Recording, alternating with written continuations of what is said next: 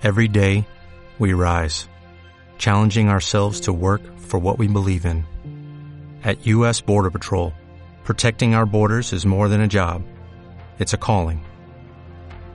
Agents answer the call, working together to keep our country and communities safe. If you're ready for a new mission, join U.S. Border Patrol and go beyond. Learn more at cbp.gov/careers. Explorando la nutrición enteral, un podcast de Fresenius Capital.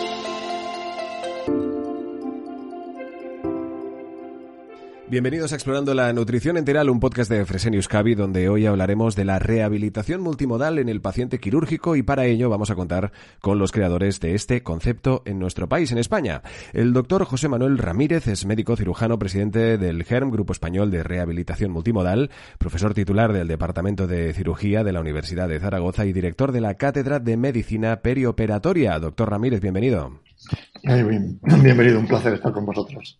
Y también nos acompaña el doctor Antonio Arroyo, jefe de Servicio de Cirugía en el Hospital General Universitario de Elche, eh, profesor titular de la Universidad Miguel Hernández de Elche y presidente del Congreso GERM 2021, que recordemos está pospuesto desde marzo del año pasado, de 2020, y que obviamente, pues si todo va bien, esperemos que sí, se realizará este de forma presencial este próximo de 25 al 27 de octubre en la ciudad de Alicante. Doctor Arroyo, bienvenido.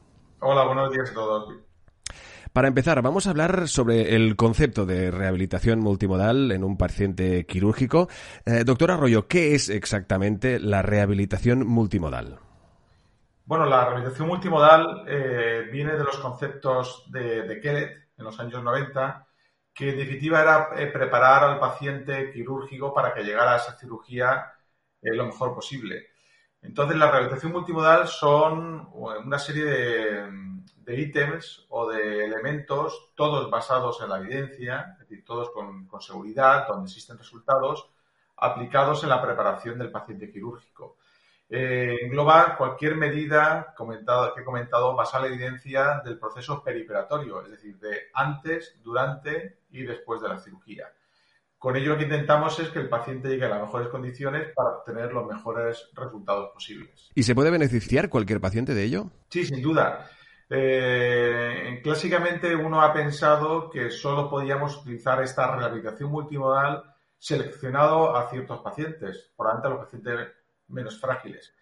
Pero cada vez hemos visto que la aplicación de estas medidas periperatorias a cualquier paciente que vayamos a intervenir mejora los resultados. Es decir, que tenemos que ser mucho más abiertos a la hora de emplear este, estos protocolos de rehabilitación multimodal, siempre, por supuesto, adaptados al tipo de pacientes. No podemos eh, realizar la misma rehabilitación multimodal en un paciente añoso mayor que tiene muy poca movilidad que en un paciente joven que tiene mucha más movilidad, pero sin duda el concepto es que sí, que cualquier paciente se beneficia de esta rehabilitación multimodal.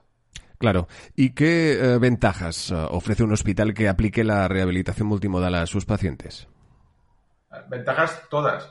Ahora mismo yo creo que en la era actual el no ofertar a nuestros pacientes que vamos a operar estos regímenes de rehabilitación multimodal es hacer eh, mala medicina. Hemos dicho que al final, en principio, que es, son conceptos de medicina aplicada, aplicada en la evidencia. Es decir, cualquier medida basada en evidencia que sabemos que va bien, aplicamos a ese paciente, con lo cual si no aplicamos esas medidas que conocemos que van bien, estaremos no tratando adecuadamente a esos pacientes que vamos a operar. Sabemos que se acaba de publicar la nueva Vía Rica, muy esperada, por cierto. ¿En qué consiste exactamente, doctor Ramírez? Bueno, eh, bueno, ante todo, yo diría que la Vía Rica es, es un enorme esfuerzo eh, de revisión y síntesis de la evidencia científica en torno al, perioperatorio, en torno al paciente quirúrgico. Nosotros teníamos un objetivo principal y es que todos los autores que, hemos formado parte de este enorme proyecto queríamos facilitar eh, las recomendaciones estructuradas y basadas en el mejor conocimiento científico disponible. Y además esto, si no existía ese conocimiento, porque a veces no lo podemos hacer, llegamos, tenemos que llegar a un consenso y con eso contactamos con las diferentes sociedades científicas para conseguir este consenso y este documento. Eh, como hemos comentado, el documento recorre todo el perioperatorio, desde que se indica la cirugía, con recomendaciones para la preparación, el preoperatorio inmediato en el hospital, el intraoperatorio, todas las recomendaciones del posoperatorio y el alta. Y está dividido en una parte general que incluye los pasos comunes a todos los procedimientos y una parte más específica de unas recomendaciones particulares para cada especialidad, porque la nueva Vía Rica, a diferencia de la Rica Rica que salió en el año 2015, incorpora en su documento otras especialidades, es decir, desbordamos, salimos de la cirugía meramente abdominal e incorporamos cirugía esofágica, cardiovascular, torácica, quemados, cabeza y cuello y traumatología y cirugía ortopédica. Es decir, que esta Rica es un documento compacto, evidente, que además aporta eh, en ese propio documento indicadores para la medición del proceso e incluso un resultado, un cuestionario de satisfacción para el resultado del propio paciente y la medición de la calidad percibida. Esto es lo que en principio eh, tenemos de la vía rica que acaba de salir afortunadamente después de mucho esfuerzo la semana pasada. Dentro de todo el concepto de rehabilitación multimodal, eh, ahora vamos a incidir en la prehabilitación, en esa preparación previa del paciente que se va a someter a una cirugía, cómo se debe hacer, qué puntos hay que tener eh, en cuenta, unos puntos que obviamente vamos a, repasar, doctor Arroyo, y además también si nos puede contar qué beneficio le aporta al paciente.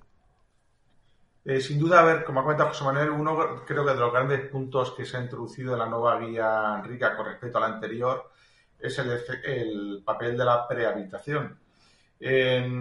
siempre se han tenido medidas preoperatorias básicas como la corrección de la anemia, el dejar de fumar, cierta fisioterapia respiratoria, como medidas eh, eh, preoperatorias o antes de la cirugía que mejoraban nuestros resultados. Pero recientemente ha aparecido el concepto de prehabilitación, que engloba realmente tres grandes eh, bloques o medidas que debemos tomar en el paciente quirúrgico, que son mejora del aspecto nutricional, eh, mejora de la realización de ejercicio preoperatorio y mejora del aspecto psicológico. Eso se llama el concepto de eh, prehabilitación trimodal. Y fundamentalmente lo que intenta al, paciente es que llegue, como comenta previamente, las mejores condiciones posibles. Y es fundamental la aplicación de estas tres medidas.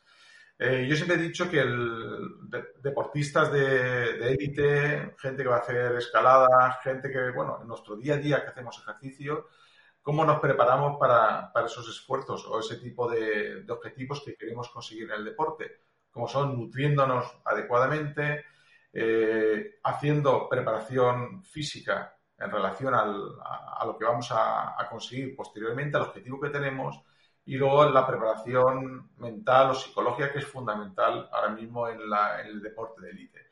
Pues esto debemos aplicarlo a nuestros pacientes que vamos a operar. Son pacientes que van a ser sometidos a una cirugía eh, mayor, normalmente oncológica, y donde el, paciente nutrirlo adecuadamente con un programa de nutrición, con especialistas adecuados, el hacer unos programas de ejercicio adaptados al paciente y donde diferentes aspectos eh, psicológicos nos hacen sin duda mejorar los resultados. Es decir, ya tenemos evidencia en ello y como comentaba previamente, eh, debemos empezar a aplicar estos protocolos a los pacientes que vamos a, operar. Hay un proyecto a nivel nacional que cubre pues un poco todo lo que estamos contando aquí, que se llama Proyecto Implica. Doctor Ramírez, ¿puede explicar de qué se trata? Sí, sí. Bueno, bueno el, proyecto Implica en principio es un reto. Es un reto muy difícil porque lo que pretende es llevar la evidencia científica y pasar la evidencia científica del papel a la práctica. Fijaros, en el propio documento de la Vía Rica, nosotros ya decimos a quién va dirigido.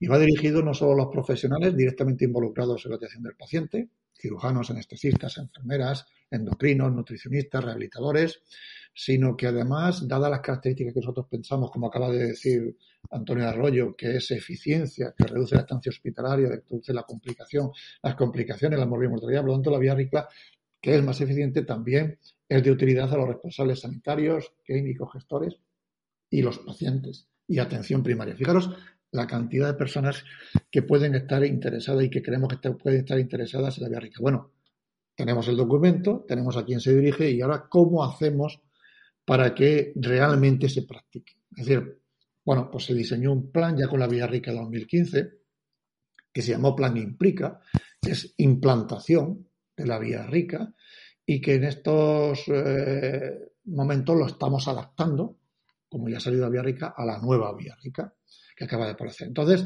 estamos ya en contacto con las sociedades científicas que han participado en la misma para hacer lo mismo. Es decir, lo primero que pretende el plan Implica es hacer una enorme difusión eh, para llegar a la mayor cantidad de personas interesadas. Esa difusión, por ejemplo, lo vamos a basar a través de podcasts, las redes sociales, chats, vídeos, entrevistas personales, participar activamente en los congresos, mesas de congresos. Eso es lo que nosotros llamamos, dentro del plan implica lo que es la difusión, hacer ruido. A través luego, una vez de esto, tenemos planificado una estructura o estructurada una formación, una formación homogénea, uniforme, a nivel nacional, para llegar a consolidar la vía rica y convertirla en estándar en nuestros, en nuestros hospitales y en nuestros centros. La formación es una formación, mm, en principio, online, no presencial, que es unos pequeños cursos basados en teoría y vídeos y con encuestas y preguntas, y que después de superado esto ya pasamos a la segunda parte o la sesión más presencial en la, cual se suelen hacer directamente con los centros y los equipos multidisciplinares intentando corregir las potenciales adversidades con las cuales se van, se van a encontrar. Y en definitiva, una vez esto hecho, y que por supuesto la formación siempre es voluntaria y bajo demanda, el plan implica también incorpora un sistema de auditorías eh, incorporamos a aquellos centros que quieran formarse y, participar de la vía rica, les ofrecemos la posibilidad de registrar los datos a través de una plataforma de recogida de datos digital y a través de eso analizar esos datos y si los datos cumplen unos criterios preestablecidos, entonces puede llegar a la acreditación y a la certificación y convertirlos en centros de excelencia. Es decir, dinamizar lo que decíamos al principio, intentar por todos los medios que no se quede en el papel, llegar a la mayor cantidad de personas interesadas posible, certificar al final a los centros de una manera homogénea y uniforme. ¿Y cómo estamos en, en nuestro país y también fuera de él, doctor Ramírez? Pues yo puedo decir, fíjate, yo desde que nosotros empezamos, eh, de lo empezó a hablarse en el Grupo Español de Rehabilitación Multimodal, ya por el año 2000, 2008, que, 2008, que éramos 12 personas y a través de un grupo de, un proyecto de transferencia de investigación de la Universidad de Zaragoza, pues, y se empezó entonces a hablar, en el año 2014 somos sociedad científica, y a partir del, del que sale la Vía Rica 2015 empezamos a incorporar el plan eh, en estos momentos, yo puedo decir con toda la satisfacción, es que hemos pasado a ser ya prácticamente 900 miembros de, recuperación intensificada, miembros del GER. Tenemos eh, acerca, ¿no? tenemos ya más de, 12 centros de excelencia y, esperando unos cuantos. Tenemos 41 centros consolidados esperando ser centros de excelencia y hay cada vez más una enorme demanda y una enorme, o sea, yo creo que la vía rica en estos momentos es, la conocemos o la conocen casi todos los especialistas eh, de, operatorios que se dedican al paciente quirúrgico en este país y nuestra misión es, como decía antes, que la conozcan cada vez más, más y mayor y que se, y que se implante. Y a nivel eh, europeo, ya que creo que es interesante porque lo que hemos hecho también, tenemos un proyecto a nivel europeo que se llama el proyecto de UPMEN, que es eh, European Therapy Medical Networking, que pretende también, a través de, liderado por el Instituto de Investigación Sanitaria de Aragón, pretende establecer las mismas pautas del plan Implica, pero en Europa, basándose en un proyecto Erasmus, y que pretende hacer lo mismo. Colaboramos con, con un equipo de Ferrara en Italia, colaboramos con Praga, colaboramos con Tesalónica en Grecia, y tres centros en España, el Hospital de Antonio en Elche, el Miguel Servet con Javier Martínez Ubieto y su equipo y nosotros mismos para intentar difundir. En Europa es un proyecto que está empezado escasamente este año, pero la idea es la misma. Vamos a intentar hacer la misma formación, la misma recogida de datos y el mismo análisis para extender estas ideas y esta forma de hacer eh, cirugía en Europa. Doctor Ramírez eh, nos ha contado de esta actividad. Doctor Arroyo, pues eh, queda demostrado que en, GERM pues, son muy activos en el tema de la investigación, de las publicaciones. ¿Qué más eh, podemos contar a nivel de, pues precisamente, de ya no solo de investigaciones, sino también de estudios? Sí, bueno, el, 2008, que fue probablemente el año donde nació el, el GER, el Grupo Español de Rehabilitación Multimodal, aparte de establecer dentro de las misiones que queríamos conseguir, como cuenta José Manuel, que era formar a los grupos a nivel nacional, implementar la rehabilitación multimodal a nivel nacional y, por último, auditar. Eso conllevaba, eh, auditar era recoger datos sobre todos los pacientes que incluíamos dentro de estos protocolos. Y por eso uno de los objetivos que tuvimos desde el principio es, es investigar. Realmente es a, a través de las auditorías que tenemos nosotros es ver qué cosas qué resultados estamos obteniendo, qué cosas podemos mejorar y, como comentaba, era crear evidencia para luego poder exportarlo a otros centros, tanto nacionales como internacionales. Y realmente desde el principio fuimos un, o estamos siendo un grupo muy activo en, investigación en todos los, ámbitos. Probablemente los dos primeros grandes estudios que empezó el grupo fue el, estudio Zombie, que hablaba de nutrición precisamente en, en paciente quirúrgico, y en segundo lugar, los estudios Power. Los estudios Power, el primero fue también en, sobre cirugía de colon, donde fue publicado en, la revista JAMA en el año 2019. Y a partir de ahí se, hubo un amplio abanico de producción científica, de diferentes investigaciones en diferentes ámbitos de rehabilitación multimodal, no, no solo en la cirugía de colon, de donde partieron los primeros estudios. Y actualmente realmente existen muchos proyectos en marcha eh, y más que se van a abrir, el estudio Fragile, estudio Feirer, diferentes estudios Power que están, que, están en desarrollo y estamos liderando realmente nosotros la investigación a nivel, eh, es decir, somos eh, promotores, el Grupo Español de Rehabilitación Multimodal, con otros centros europeos para eh, sacar evidencias a la hora de poder incorporar estas evidencias en nuestra práctica clínica diaria. Por tanto, yo creo que es un orgullo para todo el grupo y toda la gente que hacemos rehabilitación multimodal a nivel nacional el que seamos líderes de investigación y de publicación a nivel mundial sobre estos aspectos. Para finalizar, si alguien que nos está escuchando quisiera participar de, dicho proyecto, ofrecer a sus pacientes estos protocolos, ¿qué debe hacer primero? ¿Cómo debe proceder? ¿Qué especialidades podrían aplicarlo? Doctor Arroyo. Eh, bueno, eh, esto siempre desde que nació hemos sido un grupo de trabajo, un grupo de amigos, pues, abiertos a todo el mundo. Esto no es un, coto cerrado o algo que nadie pueda participar. Es decir, esto, todo el mundo que quiera hacer rehabilitación multimodal a nivel nacional está invitado a, participar. Y es tan fácil como ponerse en contacto con una dirección que tiene el, grupo de rehabilitación multimodal y poder entrar dentro de de nuestra familia. Esto al final es una, familia, un grupo, de, un grupo de trabajo y a partir de ahí nosotros, el grupo, les da formación, les da pautas y les integra en las diferentes eh, partes que estamos trabajando en el día a día de, esta terapia, esta forma de tratar a, nuestros pacientes.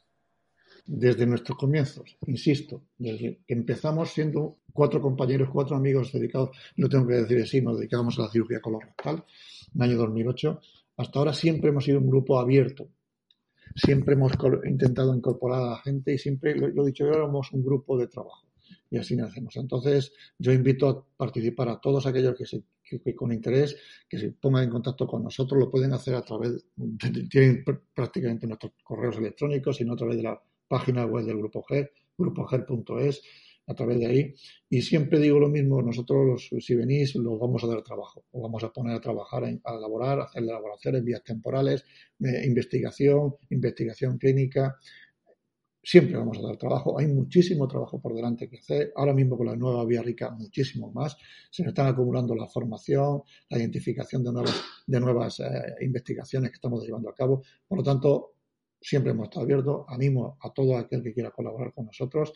Insisto, doy, damos mucho trabajo, eso sí. Pero luego tenemos muchas satisfacciones.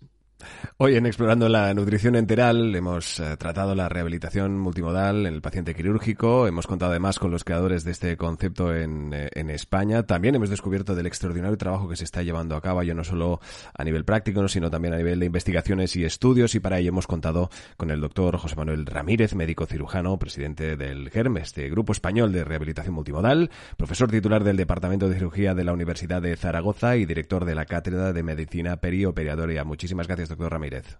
Gracias a vosotros. Y también hemos contado con el doctor Antonio Arroyo, jefe de servicio de cirugía en el Hospital Universitario de Elche, profesor, titular de la Universidad Miguel Hernández de Elche y presidente del Congreso GERM 2021, que seguro que se podrá eh, disfrutar este próximo eh, octubre del 25 al 27 en Alicante, un evento que fue pospuesto desde el marzo de 2020. Muchísimas gracias, doctor Arroyo. Eh, muchísimas gracias. Que cojo el guante y para terminar me gustaría animar a todo el mundo que, bueno, que escuche ese podcast a venir al congreso que haremos final de octubre en Alicante, el Congreso Nacional de Rotación Multimodal, donde realmente, bueno, trabajaremos en todos estos aspectos de, que hemos comentado durante, durante esta entrevista. Muchas gracias. En Fresenius Cavi nos impulsa el cuidado de la vida. Descúbrelo en fresenius-cavi.com y en nuestras redes sociales, Twitter, Instagram y Facebook. Explorando la nutrición enteral.